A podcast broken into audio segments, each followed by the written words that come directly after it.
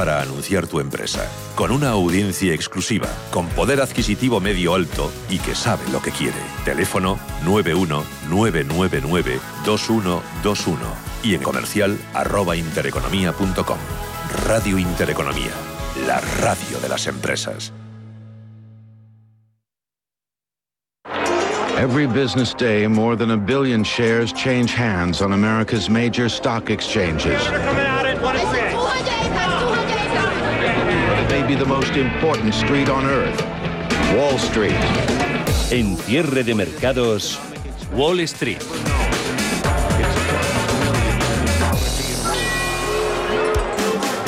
La expansión de la economía mundial ha entrado en una nueva fase, como ha mostrado la evolución de la última semana, tras una fuerte recuperación desde que se tocó fondo durante la recesión del año pasado. Esa dinámica económica parece que ha superado su pico durante el trimestre en curso y las cifras de crecimiento económico apuntan cada vez más a una dinámica de mitad del ciclo. Aún no ha quedado zanjada la cuestión en los mercados de si el repunte de la inflación será un fenómeno temporal o más duradero. La mayoría de los analistas opina, hemos hablado con muchos en los últimos días, que solo se ha disparado a corto plazo como reacción a la caída del crecimiento durante la pandemia. En cualquier caso, las expectativas de inflación para los próximos años, basadas en encuestas a analistas profesionales, solo han aumentado de forma ligera. En ese sentido, no puede descartarse que las tasas de precios os sorprendan negativamente por encima de lo previsto. Pistas de sobra tendremos en los próximos días. Deberían de ser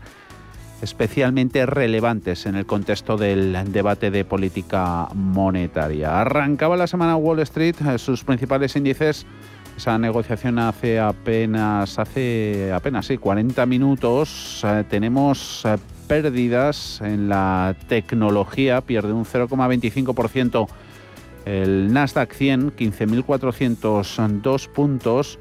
Subidas ya en índices tradicionales, ligeras, moderadas, del 0,12% en SP500, 4.464. Dow Jones Industriales se aupa casi 190 enteros hasta alcanzar los 34.795 puntos en porcentaje. Es un 0,54, rebote técnico, lo llaman muchos, tras la que fue la pasada, la peor semana para el índice amplio desde el pasado mes de junio. Ese temor a la inflación va a dominar a los mercados esta semana, una semana, por cierto, en la que habrá para despedir la cuádruple hora bruja el viernes a la espera del dato de IPC de mañana en Estados Unidos Inversores siguen ajustando sus expectativas en cuanto, al calendario del tapering, de la retirada de estímulos por parte de la Reserva Federal. Paul Mielgo, buenas tardes. Buenas tardes, Javier. Durante el fin de semana, Goldman Sachs ha dicho que ve un 70% de posibilidades de que el tapering sea anunciado en noviembre, que empiece en diciembre y esté terminado para finales de junio. El presidente de la Fed de Filadelfia, Patrick Harker, eh, también ha pedido que el tapering empiece más pronto que tarde. Sobre la política monetaria del organismo monetario, eh, que por cierto se va a reunir de, de, nuevo el 21 de septiembre, los analistas de Citi consideran eh, que el débil dato de empleo publicado en agosto va a retrasar el anuncio formal del tapering hasta noviembre. El dato de IPC que vamos a conocer mañana en Estados Unidos podría añadir más leña al fuego para que el Banco Central estadounidense adelante esa retirada de estímulos. En el mercado de materias primas las, presiones sobre los precios son cada vez más difíciles de, de ignorar. Y es que tenemos eh, al aluminio tocando máximos desde 2008 y también sube con claridad el cobre el petróleo en torno a un 1% arriba ante el hecho de que los huracanes mantienen algunas instalaciones petroleras cerradas. El barril West Texas ha vuelto a superar los 70 dólares. Además del IPC de mañana, el jueves se publicarán las ventas minoristas y el viernes el dato de confianza del consumidor norteamericano. Y la agenda económica del presidente Biden sigue encallada en el Congreso. Los demócratas de la Cámara de Representantes han redactado un paquete de propuestas fiscales que eh, no cumple con las ambiciones de la Casa Blanca.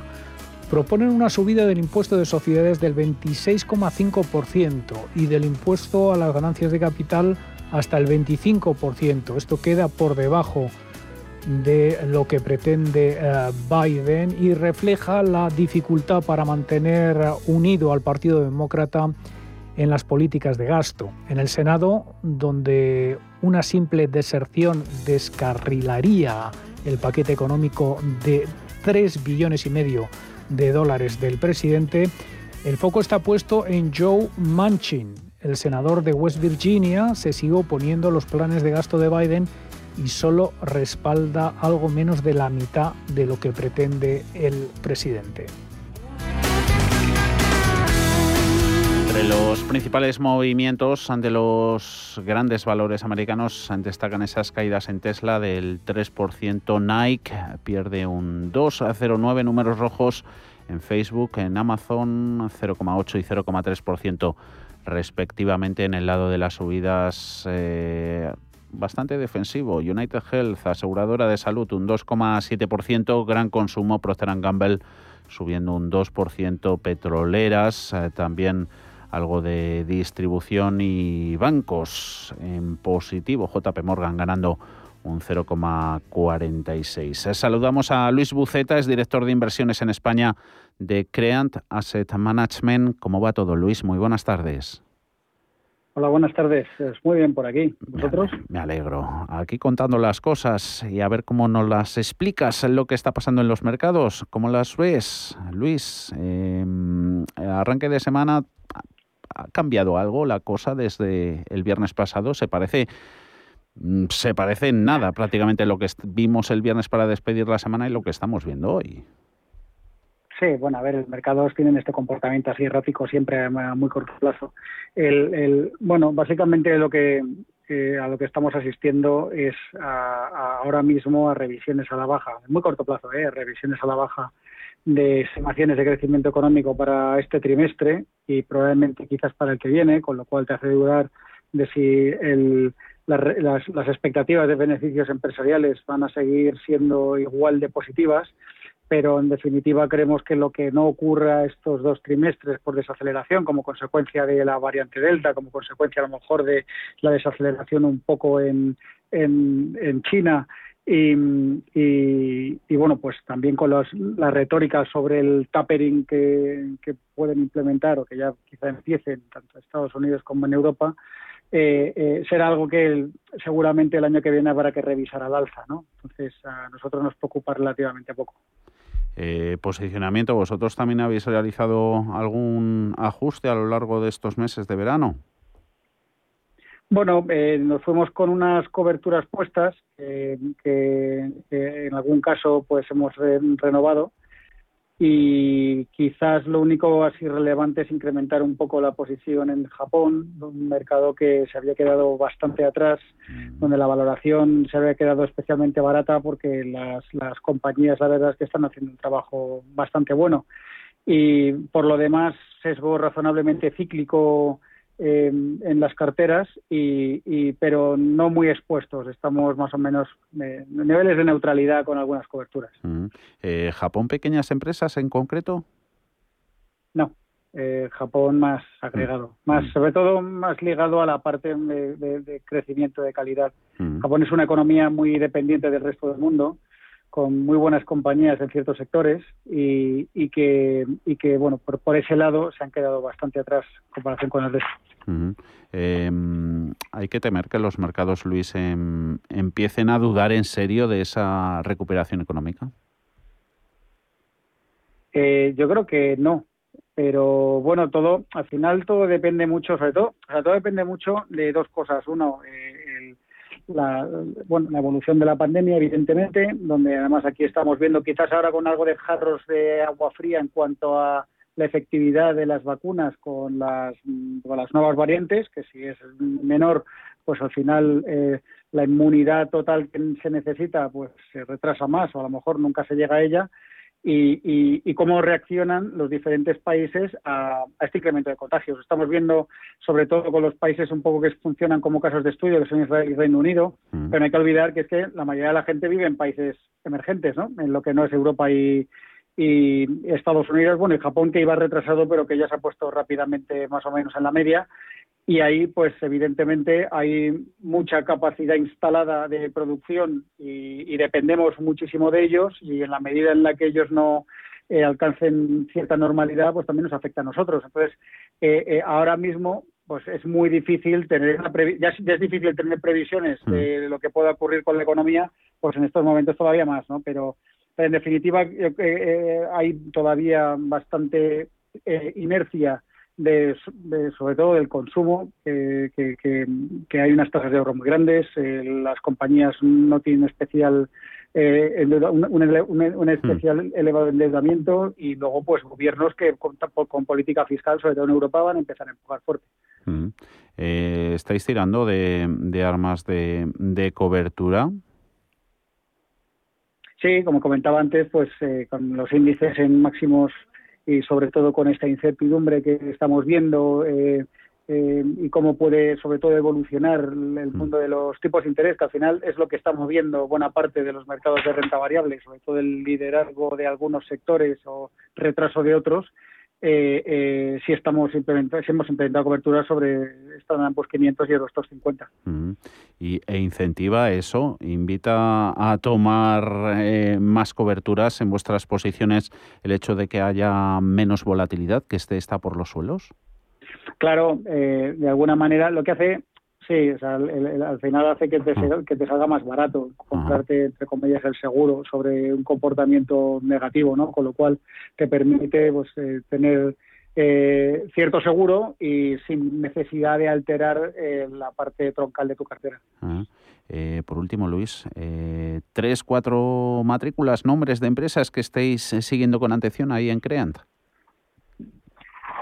Pues estamos muy encima ahora mismo del sector de los semiconductores, que dentro de lo que es la tecnología, pues mm, eh, bueno, la, parte más centrada en tecnología, aunque se puede entender más como compañías industriales, eh, se han quedado bastante atrás, ¿no? Entonces, pues en Estados Unidos, aquí estamos hablando a lo mejor de Broadcom y de Micron Technologies, eh, en Europa, pues realmente pues se mantiene solo Infineon, pero luego también eh, bueno, TSMC, la taiwanesa, la verdad es que estaba razonablemente bien de precio para la expectativa que tiene la, compañía. Mm. Y, luego también siguiendo de cerca quizás estas compañías de consumo o, Internet eh, chinas tipo Alibaba, Tencent, eh, Pinduoduo, que, bueno pues están sufriendo fuerte con el, todo este tema regulatorio en China que en algún momento pues se convertirán en buenas oportunidades de compra. Nos da, en cualquier caso, eso, nos da miedo, Luis, eh, todo el entorno, la asfixia regulatoria hacia los propios gigantes ah, de, la economía china.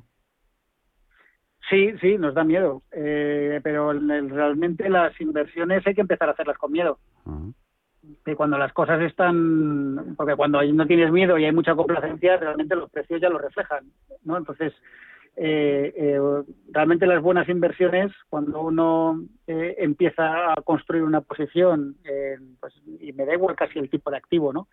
pues tiene que hacerse con miedo. La verdad es que el sentimiento que uno tiene cuando toma posición con fuerza, sobre todo en algo, es un sentimiento de miedo de decir, oye, me estoy equivocando en algo, me estoy perdiendo algo, mi análisis no será el acertado y ese miedo, cuando, la, cuando sobre todo cuando está cayendo, porque las noticias son negativas, es, inevitable. Lo que hay que tener es disciplina para poder hacerlo. Estábamos, estábamos, mirando esas acciones chinas que cotizan en Estados Unidos, incluida Alibaba, están, están cayendo después de que China haya pues eso definido nuevas regulaciones para las principales empresas de tecnología en el, en el continente. Asunto a seguir muy de cerca, a ver cómo va evolucionando. Luis Buceta, director de inversiones en España de Creand Asset Management. Gracias, como siempre. Buena semana. Muchas gracias a vosotros igualmente. Su empresa necesita asesoramiento y gestión en la compra de energía. Una gran empresa puede ahorrar hasta un 20% si contrata bien. Empresas como NES asesoran en base al conocimiento del mercado y la experiencia de haber triunfado muchas veces con anterioridad. Servicios de consultoría, ingeniería y facility management que ofrece NES en base a nuevas tecnologías y energías renovables. NES.es.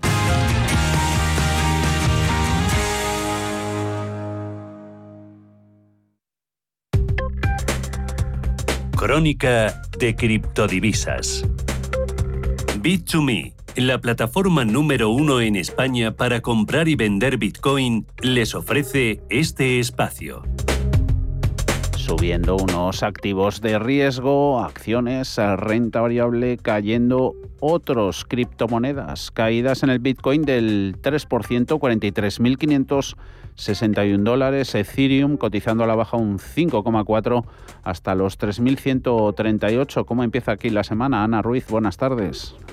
Muy buenas tardes. Pues con mucha volatilidad, la corrección del Bitcoin de la semana pasada había reducido la capitalización del mercado de criptomonedas en 264.000 millones de dólares e incluso ha caído por debajo de los 2 billones. Pero todo ha cambiado con la compra de MicroStrategy de otros 5.050 Bitcoins y los rumores de Bitcoin y Walmart. Primero, Walmart había dicho que tenía la intención de permitir que los clientes realizaran pagos con la moneda digital. Ahora apuntan a que ha sido un bulo y Bitcoin pierde fuelle, de hecho, de subidas del 10% incluso ha pasado ahora ya casi casi a estar en negativo. Esto ha hecho que vuelvan las pérdidas a todo el mercado cripto. Las altcoins también han estado cayendo, ahora hay signo mixto y la corrección ha resultado ser especialmente fuerte para Cardano, ya que la moneda pues estaba preparando para una nueva bomba con el lanzamiento de los contratos inteligentes, algo que ha ocurrido hoy y que permitirá la implementación de contratos inteligentes en la red y por primera vez utilizará muchos escenarios nuevos para aplicaciones descentralizadas. Todo esto mientras que Ripple va a proporcionar a la SEC de Estados Unidos grabaciones internas de audio y vídeo finalmente. Y entre las noticias de la jornada también tenemos a Graysale Investment, un gestor de activos que ha anunciado que ha registrado tres nuevos productos ante la SEC. Por último, la Bolsa de Valores suiza SIX ha anunciado que ha obtenido la aprobación reglamentaria para convertirse en intercambiador de criptomonedas. De hecho, vemos ahora en CNBC como Walmart acaba de confirmar esas noticias de que la alianza, lo que se venía rumoreando en los últimos minutos, que ese anuncio de la alianza con Litecoin es fake, era una noticia falsa. Está ese Litecoin en los 178 dólares con 40, ya ganancias cogidas con alfileres, a 0,83% cuando las subidas fueron verticales, tras filtrarse esta alianza que finalmente ha sido falsa. Este espacio se lo ha ofrecido Bit2Me, la plataforma líder en España para la compra y venta de Bitcoin.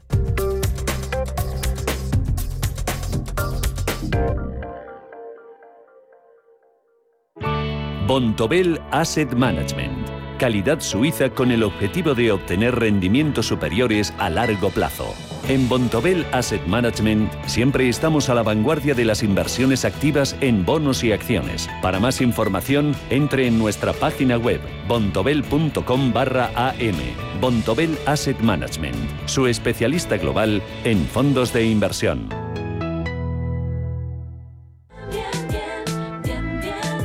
No hay secretos para estar bien. En Bienestar llevamos más de 20 años comprometidos con todo lo que significa disfrutar de una alimentación saludable. Descubre el nuevo Bienestar, El Pozo. Si estás pensando en comprar una casa, entra en cuchabank.es y accede a nuestra oferta hipotecaria. Cuchabank, el banco de tu nueva casa. No sé de dónde vamos a recortar más. ¿Sabes lo que es la eficiencia energética? NES te demuestra que sí puedes ahorrar más en energía. En NES son expertos en ahorro y auditorías energéticas. Trabajan con las mejores empresas y al mejor precio. Ellas les avalan. Infórmate en NES.es. Te realizamos un estudio de forma gratuita. Pregunta y contacta en info.nes.es. NES, conviértelo en tu partner energético. Protegidos en Radio, todos los martes de 2 a 3 de la tarde en Radio Intereconomía con Pedro Gómez, tu director de seguridad. Hablaremos de la prevención, la seguridad y la protección de las familias, el hogar y las empresas. Escúchanos, queremos protegerte. Cierre de mercados, ahorro, inversión y mucho más. Javier García Viviani. Las últimas sesiones en bolsa han dejado muy mal sabor de boca entre los inversores españoles. Esa incapacidad para reconquistar en agosto la cota de los 9.000 puntos eh, sigue de fondo pasando factura en un continuo goteo vendedor que pese a los avances de hoy pueda complicar el panorama en el corto plazo. Cada vez son más los expertos que empiezan a advertir sobre una corrección de la renta variable en las próximas semanas o meses que pueda llegar a poner en peligro el nivel de los 8.400 puntos, donde el selectivo sigue encontrando su principal soporte en estos momentos. De hecho, consideran que los ajustes en los mercados financieros internacionales, especialmente en Estados Unidos, van con cierto retraso. Aseguran que solo la falta de alternativas a las acciones está impidiendo un retroceso más intenso que serviría para limpiar y depurar esos excesos alcistas de los últimos años, esos tipos casi a cero, la economía en proceso de recuperación, impulsando los beneficios empresariales, pues resulta complicado encontrar otros activos de inversión medianamente interesantes. La semana empieza con recuperación en los índices. IBEX en 8.806 puntos gana un 1,28%, es el índice que más sube en Europa. Segundo puesto para el otro mercado periférico, el italiano gana un 0,7%, DAX un 0,6%, Eurostox en los 4.186 puntos, el pan europeo ganando un 0,38%. Les queda poco más de una hora de negociación, lo contaremos aquí en cierre de mercados, cómo termina la jornada de lunes e iremos con otras muchas otras cosas. Sumario. Endesa ha respondido a Naturgy e Iberdrola y también se une a la guerra de precios, Ana, que han abierto las compañías del sector eléctrico. Sí, ahora desde mañana martes Endesa mejora la tarifa única, su tarifa plana personalizada, que pasará a calcularse sobre un precio base de 58 euros al megavatio hora y que se mantendrá fija y sin variaciones durante dos años. Todo vino tras el anuncio de Naturgy la semana pasada al mostrar su intención de poner en el mercado una tarifa estable con un precio de mercado de 60 euros el megavatio hora que facilite evitar esas fluctuaciones de los precios. Iberdrola, por su parte, ha puesto sobre la mesa su tradicional oferta comercial y desde principios de año amplió el llamado Plan Estable que permite contratar la electricidad a largo plazo. A las 5 repasamos todos los detalles de cada estrategia. Y hoy empieza una semana importante para el diálogo social. Sobre la mesa la subida del salario mínimo interprofesional, la reforma de las pensiones, la nueva prórroga de los ERTE y la reforma laboral.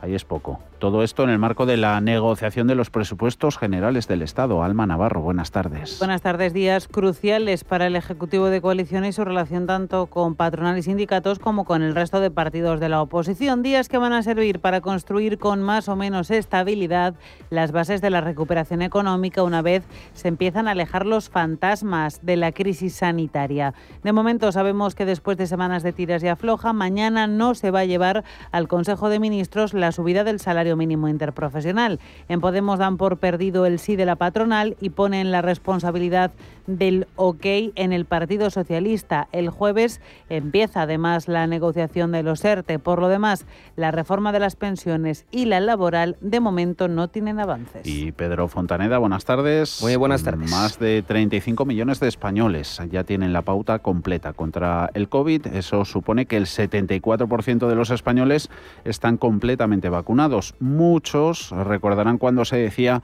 que al llegar a ese 70% de la población vacunada se conseguiría la inmunidad de rebaño y el fin de las restricciones, un túnel del que por el momento cuesta ver el final. En España ese ritmo de vacunación ha sido positivo por el convencimiento de la población, pero en otros países están aumentando las protestas contra esa vacunación obligatoria en forma de pasaporte sanitario.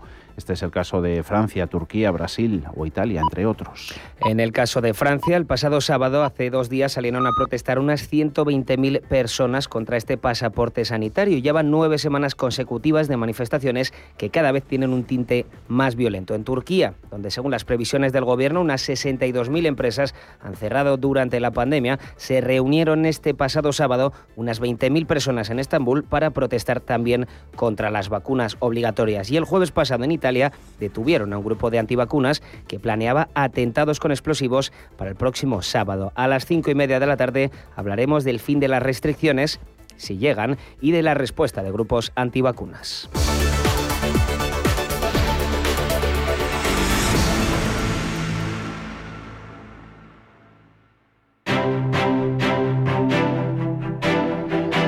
Grupo ACS patrocina este espacio.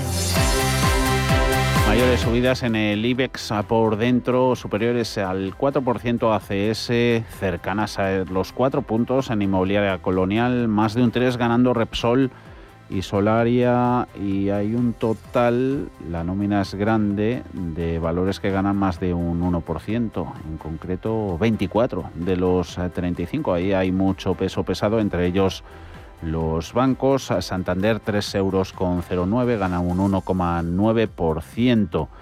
Telefónica la tenemos en la parte baja de las ganancias, 0,9 para la operadora, 4 euros con 15 y solo tenemos a estas horas cuatro valores en rojo. Son Farmamar con recogida de beneficios del 1,6%, Acerinox, Acelnex y ArcelorMittal, todas ellas perdiendo en el entorno del medio punto. Dentro del mercado continuo, movimientos más destacados a estas horas, las caídas cercanas al 5% en Arima y del 3 en tubos reunidos y las subidas casi casi de doble dígito en Berkeley Energía 9,29, Clínica Baviera un 7,4. Miramos recomendaciones, pero antes eh, titulares que nos deja la actualidad corporativa. Ana. Tenemos a Telefónica que ha contratado al banco de inversión Goldman Sachs para vender su participación del 50% en un operador de torres de telecomunicaciones en Reino Unido, según ha adelantado hoy el Confidencial. Por el contrario, Almiral cae en bolsa tras anunciar la emisión de deuda de rango senior por importe nominal agregado máximo de 250 millones de euros y con vencimiento en 2026. Por su parte, Nextil ha registrado unas pérdidas netas de 2,43 millones de euros durante el primer semestre de este año, lo que supone una reducción del 66% respecto a los números rojos del mismo periodo del año anterior. Más resultados, SolarPack ha obtenido unos ingresos operativos de 72,7 millones, 8 millones menos que en 2020, reduce un 90% su beneficio. Y en el caso de CIMIC se ha adjudicado la mejora de una carretera en Sydney por 500 millones de euros. Las acciones de Urbar, por su parte, procedentes de ejecución parcial de la ampliación de capital por conversión de obligaciones convertibles, comenzarán a cotizar este lunes, según ha informado la compañía la CNMV, mientras que Icertis ha aprobado el aumento de capital social mediante la emisión de 117.459 acciones. Y entre las recomendaciones, ya por último, Morgan Stanley ha reanudado cobertura sobre las acciones de inmobiliaria colonial con recomendación de mantener y un potencial alcista del 7%, algo que celebra la compañía en bolsa. Grupo ACS, líder en el desarrollo de infraestructuras y servicios, les ha ofrecido este espacio.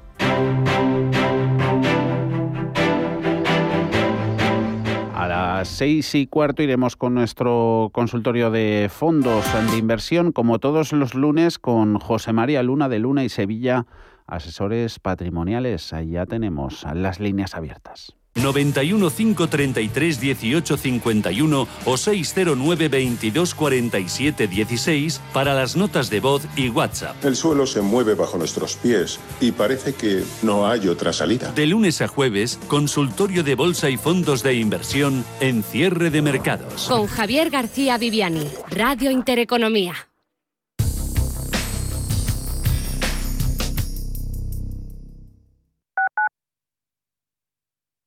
En Radio Intereconomía nos adelantamos al futuro y estrenamos My Economy. My Economy es una iniciativa que da voz a los nuevos mercados y tendencias de la era digital. De lunes a viernes y de 3 a 4 de la tarde, My Economy, con distinto protagonismo cada día. La fábrica de inversores, Bitcoin Markets, Enclave Startup, Madrid Innova, Ecosistema Digital, My Economy, en Radio Intereconomía. El futuro es ahora. Urbanitae es una nueva plataforma de inversión inmobiliaria que te permite invertir a lo grande con cantidades pequeñas. Uniendo a muchos inversores, logramos juntar el capital suficiente para aprovechar las mejores oportunidades del sector. Olvídate de complicaciones. Con Urbanitae ya puedes invertir en el sector inmobiliario como lo hacen los profesionales. Cuando una sociedad cree en la cultura, crece con ella. En CaixaForum estrenamos temporada. Homo Ludens, Team Lab, Tattoo, Magritte. Hasta 40 exposiciones de las que podrás disfrutar por todo el territorio y en nuestros nueve centros. Eso es creer en la cultura. Eso es crecer en la cultura. Descúbrelo en caixaforum.org. Restaurante Inari Moraleja, tu japonés del Soto de la Moraleja junto al restaurante Kionansui. Comprometidos con la calidad, comprometidos con su seguridad. Reservas y pedidos en el 910 070356 o en grupoinari.es, un restaurante del Grupo Inari. Hola, soy Gema González. En Radio Intereconomía hacemos cada día a las 8 de la tarde una visión global de la jornada. La programación de Radio Intereconomía estaría huérfana sin un programa como Visión Global. De 8 a 9 de la tarde, el resumen más completo de todo lo que ha sido noticia económica a lo largo de la jornada. Di que nos escuchas.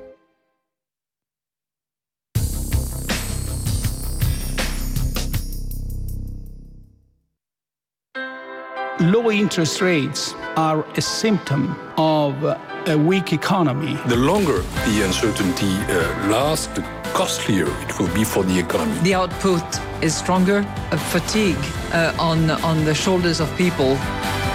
Expansión y ciclo. Cierre de mercados.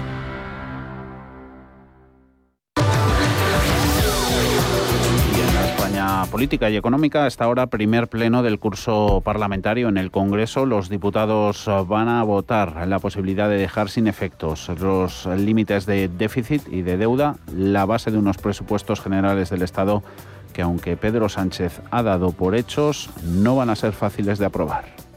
Sí, hoy jornada de trámite, se suspenden las reglas fiscales, tiene que conseguir el Gobierno que esta votación salga adelante con mayoría absoluta en el Congreso. Eso sí, de momento sabemos que el Gobierno cuenta con el respaldo del PNV, del PDCAT y de Bildu y con la abstención de Junts per Cataluña. Lo que no se sabe es que va a votar Esquerra, con la mirada puesta en la celebración de esa mesa de diálogo entre el Gobierno central y el catalán, que todavía no tiene fecha. La jornada de hoy es importante porque aunque lo que se apruebe es un trámite, va a servir para tomar el pulso al estado de la negociación de los presupuestos del año 2022. Unos presupuestos para los que todavía queda mucho tiempo, queda recorrido, en palabras de Hitor Esteban del PNV. Todavía digamos que em, queda bastante trecho para, ir discutiendo, para ir hablando, pero sí, sí es verdad que se pusieron en contacto con nosotros y que hemos empezado bueno, pues a comentar algunos temas. Mientras continúan las negociaciones, el presidente del Gobierno ha insistido en que los presupuestos se van a presentar en fecha. Se habla de finales de septiembre o primeros de octubre. Y el Congreso prorroga también esta tarde el llamado escudo social que protege a las familias más vulnerables frente a desahucios y cortes de suministros. Importante en este momento en el que la luz sigue sumando precios récord. A la espera de las primeras medidas del plan de choque que está previsto que el Consejo de Ministros apruebe mañana, esta tarde el Congreso va a debatir y previsiblemente aprobar el reparto en el sector de la energía de las primas a las renovables para que salgan de la factura. Suma más de 7.000 millones de euros y el Gobierno pretende sacarlas progresivamente y que las eléctricas acaben asumiendo 1.500 millones, las gasistas 1.200 y algo más de 2.000 las petroleras. El problema es que el efecto de esta medida podría tardar hasta cinco años en verse reflejado en el recibo de la luz. Hoy, por cierto, el precio del megavatio hora vuelve a alcanzar un máximo histórico, 154 euros. Mañana bajará, pero solamente unos céntimos. Nadia Calviño, vicepresidenta del Gobierno en los cargos. Hay, hay, dos proyectos normativos que están ahora en el Congreso y que yo espero que se transmiten rápidamente y que haya un acuerdo eh, con los distintos partidos políticos para bajar la parte de los cargos y en tercer lugar también los impuestos y ahí también hemos actuado y, estamos trabajando en ese plan de choque que, que mañana desgranará la vicepresidenta tercera. No será mañana, sino el jueves, cuando el Gobierno inicia esa nueva negociación para la prórroga de los SERTE ligados al COVID expiran estos el 30 de septiembre. Y lo hace el Gobierno con apenas la mitad de los trabajadores en suspensión temporal de actividad que había antes del inicio del verano, tras la firma de la última prórroga en mayo. Después, recordemos, de alcanzar un acuerdo in extremis con los agentes sociales porque se enquistó el tema de las exoneraciones a la seguridad social. El número de personas en ERTE ha pasado de 542.000 a 272.000. Sin embargo, algo más de un tercio, esta es la parte negativa, unos 95.600 trabajadores son de difícil recuperación ya que se encuentran en modalidades que no cuentan con ningún tipo de exoneración a la seguridad social. Datos de transporte de viajeros de julio. Los desplazamientos aéreos se incrementan un 105% en AVE un 106 en tasa interanual. El pasado julio un total de 263 millones de pasajeros usaron el transporte público, es un 26% más que el año pasado. El transporte urbano también crece, lo hace un 23%, el interurbano un 25%, pero como decías destaca el incremento del 105% en el transporte por avión respecto a julio de 2020. En los primeros siete meses de este año 2021 el número de viajeros ha aumentado un 18% respecto al mismo periodo del año anterior, aunque todavía es casi un 40% menos que en los niveles prepandemia. Y la quinta ola de ese coronavirus sigue a la baja, según reflejan los datos de algunas comunidades autónomas, con incidencia en 131,3 casos por cada 100.000 habitantes es la incidencia más baja desde el 1 de julio. Sí, mientras continúa la campaña de vacunación, las comunidades autónomas han logrado en la primera semana de septiembre repescar o atraer para vacunarse contra el coronavirus a más de 100.000 personas mayores de 40 años que ya habían pasado su turno de vacunación y que todavía no habían sido inoculadas. La ministra de Sanidad Carolina Darias se felicita por los récords alcanzados en la vacunación. A día de hoy ya, hemos superado los 68 millones de dosis. Para hacernos una idea del logro conseguido, hasta ahora la mayor campaña de vacunación había sido la pasada campaña de vacunación de la, de la gripe. 14 millones de españoles en ocho semanas.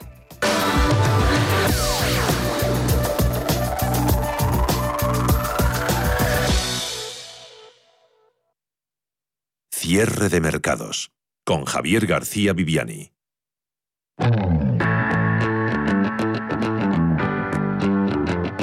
En Intereconomía, la tertulia de cierre de mercados. CaixaBank patrocina este espacio. Semana, por tanto, caliente en el diálogo social. De ello vamos a empezar a hablar en nuestra tertulia de economía, tertulia también de contenidos políticos, con Rafael Moreno, es consejero delegado de la consultora de Valius Corner. ¿Cómo empieza la semana, Rafael? Muy buenas tardes. ¿Qué tal? ¿Cómo estáis? Buenas tardes. Lluviosa, pero bueno, bienvenida sea la lluvia. Por lo tanto, bien. Siempre que llueva es bueno. José Ramón Pinar Boledas, profesor del IES, ¿cómo va? Pues muy bien, aquí me he mojado un poquito al venir al despacho para coger el teléfono, pero es muy refrescante. Esperemos que refresque muy bien en el sur, que hace falta hace por falta, el tema del incendio. Hace falta para el incendio. Ya parecía que a partir de esta noche las lluvias podían ser más, más intensas en esa provincia de Málaga y ayude a, a apagar las llamas que todos vemos con, con preocupación. Llamas también en el gobierno, en su seno, fuera de él. Semanita, próximos días con ese SMI, los ERTE, la reforma laboral y las pensiones. Em, primero, Rafa, ¿en qué orden por importancia sitúas cada tema? Hombre, por importancia, el más importante indudablemente debería ser una reforma de las pensiones seria que no se va a producir. Por lo tanto, pues bueno, yo vivo en el mundo de una utopía, eh, de un ideal y, indudablemente pues hacer una reforma de las pensiones que fuera sostenible, que fuera capitalizable y que indudablemente todos pudiéramos gozar de un sistema de pensiones que dependiera de nuestros propios ahorros, que dependiera de que nosotros eh, eh, con la ayuda indudablemente del Estado y de las empresas y de nuestra edad laboral, pues garantizábamos nuestras pensiones al margen de que hubiera gente más joven por detrás que no la pudiera pagar con el sistema piramidal, pues indudablemente es el tema más importante, pero es el tema que menos se hablará, el tema, el tema en el que menos eh, se discutirá y el tema en el que menos se avanzará. Por lo tanto, el más importante será las pensiones, pero será el que será pues eh, peor tratado. A partir de ahí, lo que más interesa al gobierno, lo que más propaganda le dé, lo que más eh, ruido le quite, lo que más le ponga a favor de una población pues pues pues con la que ganarse los votos. En ese sentido lo más importante el SMI sin duda el, salario mínimo profesional es lo que pues eh, le garantiza el poder decir pues soflamas del plan de bueno pues un millón y medio de personas se beneficiarían de una subida en el SMI y este tipo de, de, cuestiones que le viene muy bien para rellenar titulares, pero que indudablemente no es lo más importante para que haya un avance económico del país. Por lo tanto, el SMI será lo más importante para el Gobierno de cara a rellenar titulares. ¿Le va a costar trabajo alcanzar, como decía la ministra del Trabajo, esa que ha eh, hecho un prólogo o algo similar sobre el marxismo, ¿verdad? Esa, esa señora que tenemos como ministra del Trabajo que apoya el marxismo, qué cosa tan curiosa. Pues esa misma señora pues dice que va a costar trabajo poner de acuerdo pues a, patronos, qué palabra tan horrible, ¿no? Y, y, sindicalistas. Eh, entonces, bueno, pues se quedará en un punto intermedio en el que puedan decir que van incrementando el SMI, que van pues apoyando el crecimiento de, de las personas, lo cual no es en absoluto cierto. Después los ERTE, pues los ERTE nada, pues entonces eh, ya veremos eh, qué se dice en los próximos días, pues se llegará a esa, a esa prórroga, decía la señora Calviño, pues que en otras condiciones veremos cuáles son. Mm. Y por último la reforma laboral, que es un un tema candente que tienen entre manos que no saben cómo solucionar debido a las palabras en el pasado que, dijeron sobre la misma de que iban a derogar y que es imposible que lo hagan puesto que estamos dependiendo de esos fondos europeos que impiden la tal derogación por lo tanto pues serían a hacer alguna cuestión de maquillaje, les permita separar los muebles frente a su electorado y separar los muebles igualmente frente a Bruselas. Por lo tanto, digamos que pensiones es lo más importante, en lo que menos se meterán, el SMI lo más importante para el gobierno, puesto que le permitirá tener una serie de titulares, los ERTE se prorrogarán, puesto que no puede ser de otra manera, y finalizaremos con el tema laboral, que simplemente pues intentarán tapar o salvar los muebles. ¿no? Eh, José Ramón, ¿el orden de los factores altera aquí el producto? Bueno, es que mm, Javier, digo Javier, este Alfredo, ¿cómo se llama? Rafa. Rafa, perdón. Rafa ha hablado de lo más importante, pero sabes que muchas veces los eh, acontecimientos se califican no solamente por ser más importantes, sino por lo más urgente. Mm. Entonces, si él ha hablado de lo importante, yo voy a hablar de lo urgente. Y lo urgente de verdad, lo único urgente de todo eso son los ERTES. Es decir, establecer cómo se van a alargar los ERTES para diciembre, para los aproximadamente 300 y pico mil eh, personas que están en ERTE y que probablemente la mitad, la mitad ya no, mm, cuando vayan a dejar el ERTE pasarán al ERE porque serán empresas zombie. Con lo cual, bueno, es urgente lo de los ERTES para esta gente que está en el ERTE. Y lo demás, no solamente no es urgente, sino que no debería ser urgente. Lo que debería de ser es eh, distante. Es un inconveniente el tenerlos. Lo, mejor que puede pasar con el SMI, con la reforma laboral y con las pensiones es que empiecen a hablar, hablar, hablar, hablar y vengan las nuevas elecciones antes de que se llegue a un acuerdo. Este sería, no mm. creo que ocurra, porque como ha dicho Rafa, el tema del de, SMI le conviene al gobierno, pero también es verdad que el tema de la reforma laboral es una patata caliente, como él ha dicho, mm. y eso sí le convendría. Le convendría tanto a la ministra Calviño como a la ministra Díaz, que tienen eh, situaciones opuestas en ese tema, que esto se alargase, se alargase, se alargase y no tuvieran que, mm, digamos, presentar la cara ni a, sus electorados mm. ni a Bruselas. De manera que, en mi opinión, lo urgente es el ERTE y lo demás Oiga, que sigan discutiendo, mm. que es muy sano y que la COE, los sindicatos y el gobierno se sigan reuniendo mes a mes, y semana a semana, que no pasa nada. Si es que, si es que no van a llegar a ningún acuerdo. El SMBI, como dice Rafael, van a decidir reuniones baldías que al final no sirven para nada. Así está el diálogo social. Hmm. Bueno, para, para, pero así salen en la tele, hmm. que es lo que ellos quieren. Bueno, al que, al que menos le conviene salir en la tele en esto es a la COE, porque la COE ya, ya ha salido escaldada. O sea, de hecho, eh, señor Garamendi, en la última reunión que Sánchez convocó a los patronos, por así decirlo, no estuvo ¿eh? cuando Sánchez habló de lo bien que vamos a ir. Y el señor Garamendi ah, se ausentó.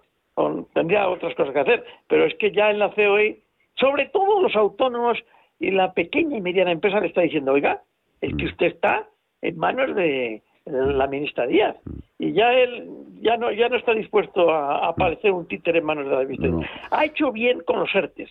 Los acuerdos de los ERTES han sido buenos, tanto para el gobierno como para los empresarios, como para los trabajadores.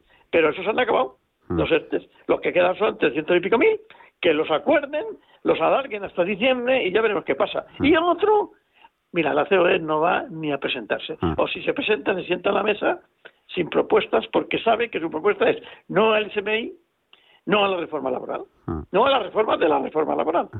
La contrarreforma. Eso es lo que yo eh, eh, en el caso de la subida, sí, en el caso de la subida del, del, SMI, Yolanda Díaz está ahí presionando a Calviño, está respondiendo la que, que se va a aprobar en el último en el último trimestre.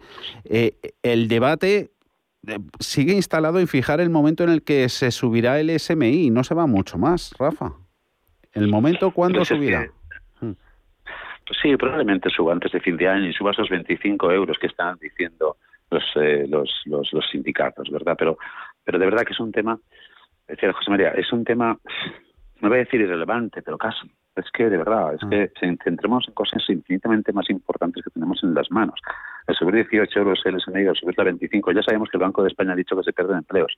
Ya sabemos que no es una forma adecuada de generar riqueza. Y ya sabemos que tampoco le va a sacar a nadie de pobre. Incluso, es más, incluso va a conseguir que las capas más desfavorecidas quizá no adquieran o lleguen a tener un empleo, puesto que no le compensa a la pequeña empresa pues el contratar a alguien eh, en base a una serie de restricciones, una serie de mínimos en cuanto en cuanto a, a pagar a sus trabajadores. Por lo tanto, hay mucha discusión en cuanto a las partes positivas del SMI y las partes negativas. Y normalmente en economía las partes negativas pues van por delante, pero las políticas van van van por encima de ellas. Por lo tanto, no es tanta discusión de cuánto va a salir o no. Indudablemente hasta el final de las elecciones va a haber subidas del SMI. Eso es seguro, porque ocupa titulares es propaganda. Por lo tanto, claro que se va a subir el SMI. Mm, Con el acuerdo con los sindicatos o no, con el acuerdo de la patronal o no, o con un punto intermedio. Que se va a subir ahora es un hecho. Que se subirá en el 2022 también. Y que antes de las elecciones siguientes también habrá una pequeña subida, no cabe la menor duda. Por lo tanto, tendremos tres subidas en los próximos tiempos. Eh, otro Bueno, asunto. pero, pero, A ver, José Ramón. pero no pasa nada. nada. Con, pues no pasa nada. Vamos a ver. Lo que quieren los sindicatos es que llegue a 1.100 aproximadamente en el año 24 aproximadamente. Ah. Bueno, yo creo que es posible que, que lo hagan, pero también es posible que el señor Sánchez pierda las elecciones en el 24, Mm. porque con esas, con esas medidas lo que va haciendo es deteriorando la capacidad económica del país. Y eso Sin no duda. le conviene tampoco. O sea, a corto plazo puede ser muy bonito, pero como eso deteriore la capacidad económica del país, entre otras cosas, esa subida va a producir un efecto inmediato, que es la subida de la economía sumergida. Que de eso no se, olvi- no se, no se, no se equivoquen. Que cada, cada punto no solamente es gente al paro, sino gente a la economía sumergida. Por ejemplo, en el servicio doméstico, por, por decir un, un ejemplo. ¿eh? Y todo esto, esto lo que tiene que hacer que es pues callarse y dejar que la economía. A mí no me parece mal la subida del salario mínimo interprofesional si, por ejemplo, en vez de tener el 16% más los ERTES, más los eh, autónomos en, en, cese de actividad, que son 4 millones aproximadamente, fueran la mitad. Con un 8% de paro, tú puedes subir el salario mínimo interprofesional. ¿Por qué? Porque el mercado pide trabajadores y les pagan más independientemente de ese salario mínimo interprofesional. Lo puede subir porque no, no influye para nada, pero con un 16% más 230.000 más los do- 200.000 de, de autónomos en, en cese de actividad, eso me parece condenar a esa gente a, a no tener trabajo. El momento. Me parece abs- absurdo. El momento. El momento no es bueno. Sí. Eh, y el momento, el momento también por otro tema que os quería preguntar, la, la guerra comercial entre, entre las eléctricas, Endesa mejorando su tarifa plana tras la, la oferta de la semana pasada de Naturgy. Eh, ¿Cuestión de marketing o el cliente puede salir ganando? ¿Os están Rafa y creo- José Ramón agobiando mucho las comercializadoras con, con llamadas intempestivas? Hombre, es que yo creo Bueno, a ver. que ah, una ver, de las cosas que se, de que se les acusa, una de las cosas que se les acusa al sector eléctrico es de oligopolio. Eso sobre todo los señores de Podemos. Dicen, es un oligopolio, claro, es un oligopolio, los precios se, digamos, se disparan porque el poder está en manos de unos pocos. Y entonces las eléctricas tienen que demostrar, de alguna forma, que tienen competencia entre ellas. Y a mí me parece una política razonable. Ahora, me falta que entre la que de verdad eh, tiene la mayor cuota de mercado y la que de alguna manera marca el precio, que es Iberdrola. Si Iberdrola entrase, a mí me parecería muy bien que empezasen a pelearse por el cliente, además de las comercializadoras pequeñas. Y eso es sano. Y además les conviene a ellos, porque la imagen que están teniendo no es la que les conviene. Rafa. No sé lo que dirá Rafa. No, fíjate, no- no- yo creo que no, van a- no están entrando realmente en guerra de precios. ¿eh? O sea, no es eh, aquella guerra bancaria cuando las comisiones, ni es eh, otras guerras que han entrado en algunos sectores dominados por unas cuantas marcas. O... Es una guerra más. Una de las cosas que más le preocupa a la gente quizá no es pagar 80 en vez de 72 euros, porque 8 euros o luego 10, bueno, lo que le preocupa a la gente es no saber qué va a pagar. Lo que preocupa a las personas es no saber a fin de mes cuánto voy a pagar. Por lo tanto, si te fijas en las ofertas que está lanzando Natur y Endesa y las que está revitalizando Iberdrola, es para garantizarte que no se mueve tu recibo durante dos años o similar. Por lo tanto, lo que están jugando es con la certidumbre. Lo que yo te ofrezco desde el punto de vista de marketing es asegurarte que vas a pagar X. Y el ser humano y el consumidor muchas veces no sabe que a lo mejor al pagar X paga un poco más. Es decir, no es una guerra de precios, igual puede pagar un poco más. Eh, mejor pájaro en mano que ciento volando. Totalmente. lo, que, lo, que mata, lo que nos mata a los seres humanos es la incertidumbre. Mm. Es el no saber si yo pongo a la lavadora si me va a subir el precio. Si ahí me confirman y me aseguran que voy a pagar una cantidad a fin de mes, yo la firmo. Y eso es a lo que están jugando las tres. A hacer en mejores condiciones esas tarifas planas para minimizar la incertidumbre. Remata José Ramón, 20 segundos. Rafa, ten en cuenta una cosa, que ahora los precios están muy altos, por lo tanto las tarifas para dos años mm. pueden ser peligrosas, porque firmas ahora y, a, saber lo que pasa. ¿eh? Así es. Al final, al final va a ser como contratar las, las hipotecas. Rafa Moreno, José Ramón Pinar Boledas, gracias y que vaya bien la semana. Hablamos pronto.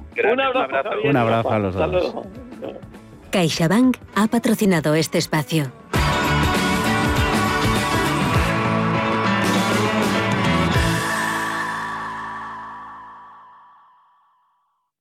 El de espuma, el de látex, el de muelle. En esta vida puedes dudar de todo, menos de cómo proteger lo más importante. CaixaBank presenta MyBox. Elige el seguro que necesites y págalo cómodamente mes a mes sin subidas durante los tres primeros años. Cuando estás seguro, duermes tranquilo. Infórmate en caixabank.es. CaixaBank. Escuchar, hablar, hacer. Si mantienes la cabeza en su sitio, cuando a tu alrededor todos la pierden, si crees en ti mismo cuando otros dudan, el mundo del trading es tuyo. Trading 24 horas, un sinfín de oportunidades. Cuando ves la oportunidad, IG. Todas las operaciones conllevan riesgo. 76% de las cuentas de inversores minoristas pierden dinero en la negociación de CFD con este proveedor. Debe considerar si comprende el funcionamiento de los CFD y si puede permitirse asumir un riesgo elevado de perder su dinero. ¿Tu hipoteca está contaminada por el IRPH? Recuperar tu dinero puede parecer complejo. Nosotros en Durán y Durán Abogados sabemos que es posible. Los resultados, un 99,9% de éxito, nos avalan. Contacta con Durán y Durán Abogados.com. El IRPH para nosotros es cosa del pasado. Tenlo presente. Durán y Durán Abogados.com. Mantén sana tu hipoteca. Hay ocasiones en las que más es menos. Y eso es bueno. Cuanta más gente está de vacaciones, menos tarda en aparcar. Cuanto más queda de verano, menos me duele que acabe el día. Y este verano, con Renta 4 Banco, cuanto más invierto, menos comisiones pago. Y eso sí que es bueno. Entra e infórmate de las bases de la promoción en tu oficina Renta 4 más cercana o en r4.com. Renta 4 Banco, tu banco especialista en inversión. Porque el futuro ya está aquí. Porque la inversión necesita transparencia. Porque existe un ecosistema digital. Porque las criptomonedas ya conviven con el dinero tradicional. Por esto y por mucho más, Radio Intereconomía ha creado la serie de programas My Economy. De lunes a viernes a las 3 de la tarde. Damos voz a los nuevos mercados y tendencias de la era digital. Peregrinos es el programa que te invita a recorrer con nosotros el Camino de Santiago. Los domingos en Radio Intereconomía, Peregrinos. Te contaremos su historia, sus lugares más emblemáticos, la actualidad y los testimonios de superación que quedaron impresos en las huellas del camino. Peregrinos. Los domingos a las 9 de la noche en Radio Intereconomía. Los mercados financieros. Las bolsas más importantes. Información clara y precisa. Esto es Radio Intereconomía.